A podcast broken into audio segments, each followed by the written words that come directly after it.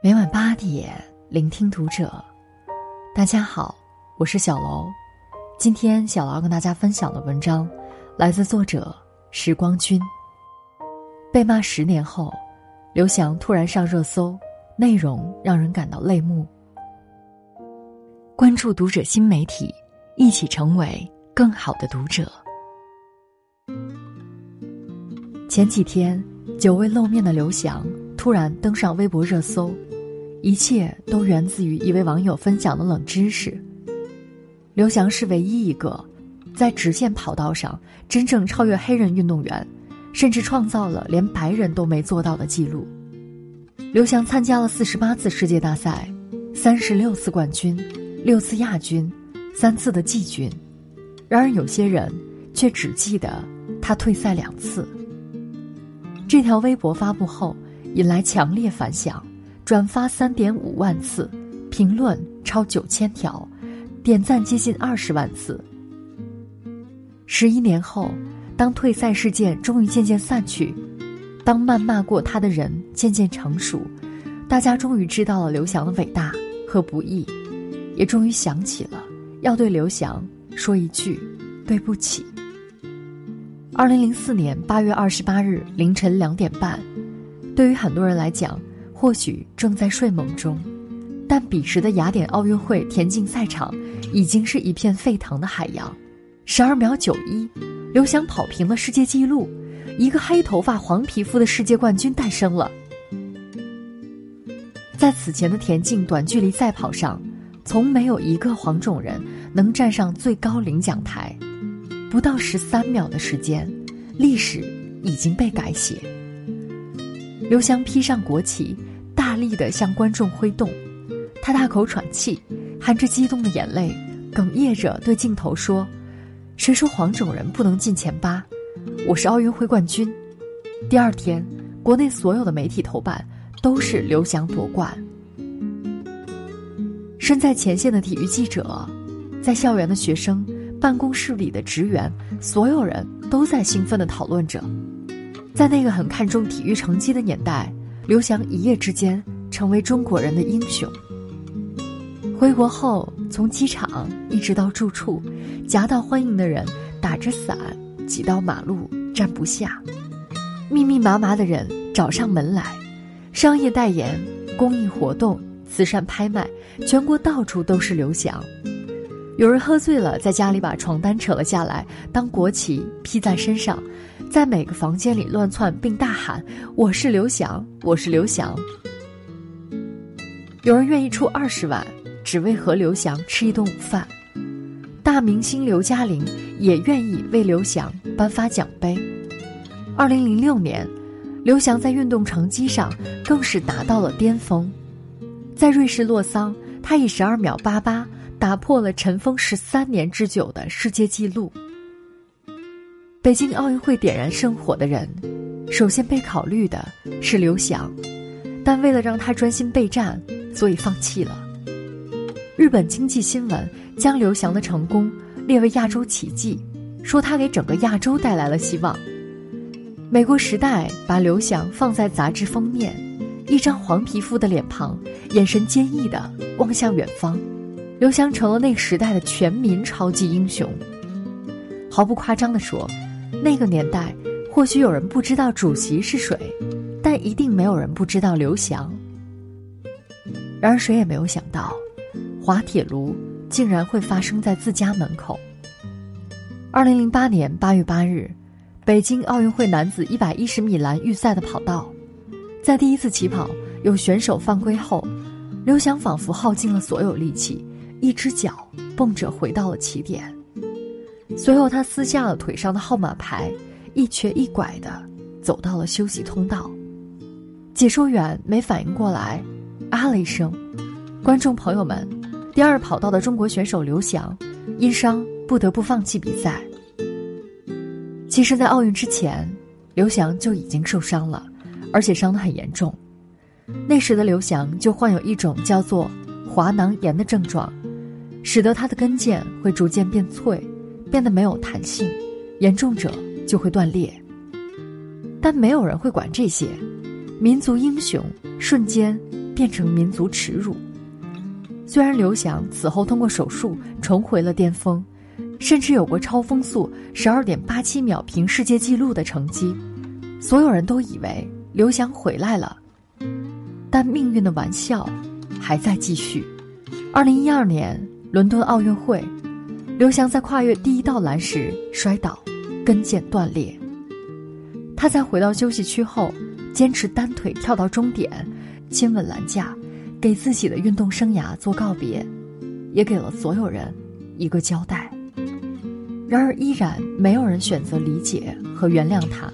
刘跑跑，刘骗子，又故伎重演。还跟腱断裂骗谁呢？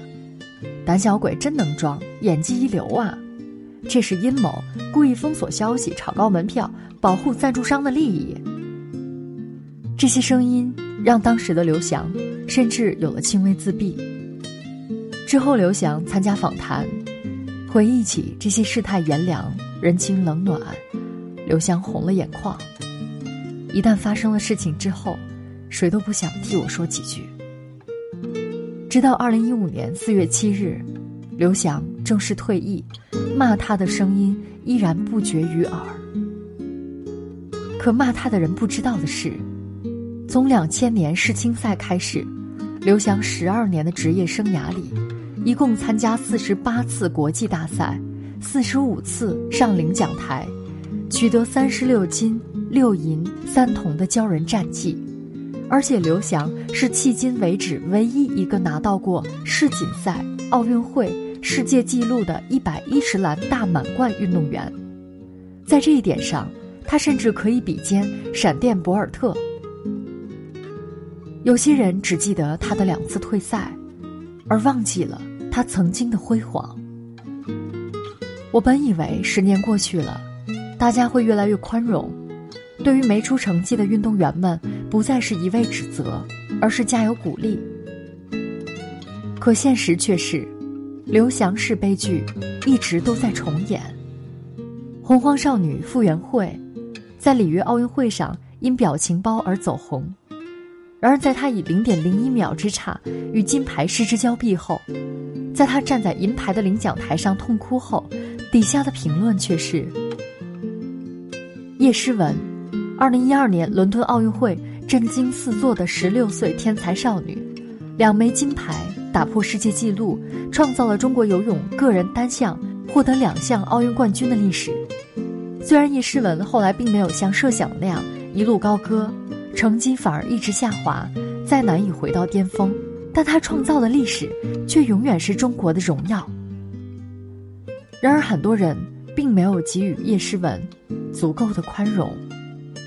在国际泳联完成尿检复查，并没有发现任何问题后，依然有人一口咬定叶诗文当年服用了兴奋剂。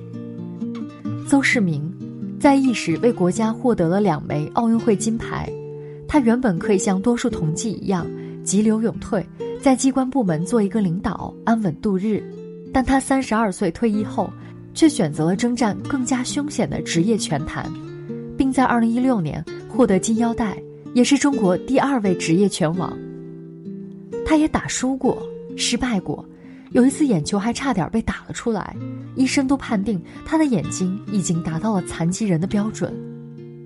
本来我们无法要求他做的更多，然而在他输给日本选手木村翔后，骂声接踵而至。柯洁输给阿尔法狗被嘲笑，林丹三十六岁依旧征战球场，被骂舍不得广告代言费。张继科成绩下滑，被骂上综艺谈恋爱，他们都曾身披荣光，让全中国为之振奋。然而，当英雄从神坛跌落，站得越高，摔得越痛。鲁迅曾言：“我向来是不但以最坏的恶意来推测中国人的，然而我还不料，也不信会下劣凶残到这地步。人大多都这样。”言于他人，宽以待己。刘翔巅峰的时候，鲁豫曾问他，有没有想过，得了世界冠军后就退役，从此功成名就？刘翔苦笑道：“我放得了自己，别人放不了我。是的，他们承载了我们很多人的梦想和责任，所以不容许他失败。失败是每个运动员挥之不去的噩梦，不管自己当初多努力，只要失败了一次，那么就会被推到舆论的风口浪尖，没有安慰，有的只是谩骂。可是从来没有人能永远成功，哪怕是惊鸿一瞥，哪怕是昙花一现，也已经是绝大多数人终其一生都无法达到的高度了。如果你曾因国旗升起而感到过兴奋，感到过骄傲，那么当这些运动员处于低谷时，请对他们宽容一点。请记住，宁可选择沉默。也不要随意诋毁他们，因为你说出的每一句话，甚至每一个字，都可能会变成一把刀、一支箭，让原本就负重的他们前行的更加艰难。卡耐基曾说：“人要更平和一点，更豁达一点，更宽容一点。人人都有他的难处，何必强求于人？他们曾经带给我们荣耀。”所以在他们低谷时，也请给他信任和宽容。蹦床女皇何文娜曾说：“我深知运动员从无到有，从有到无，再到转型的这一路有多么的艰辛。我们需要付出更多的时间和努力，去换取自己的梦想和胜利。无论何时，无论成败，我永远都站运动员这边。”善待英雄，才会有更多英雄；善待善良，才会有更多善良。愿我们都能怀揣一颗善良的心，温暖别人的同时，也温暖自己。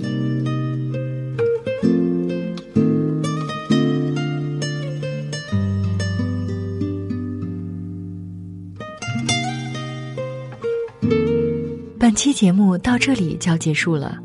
感谢大家的收听，我们下期再会。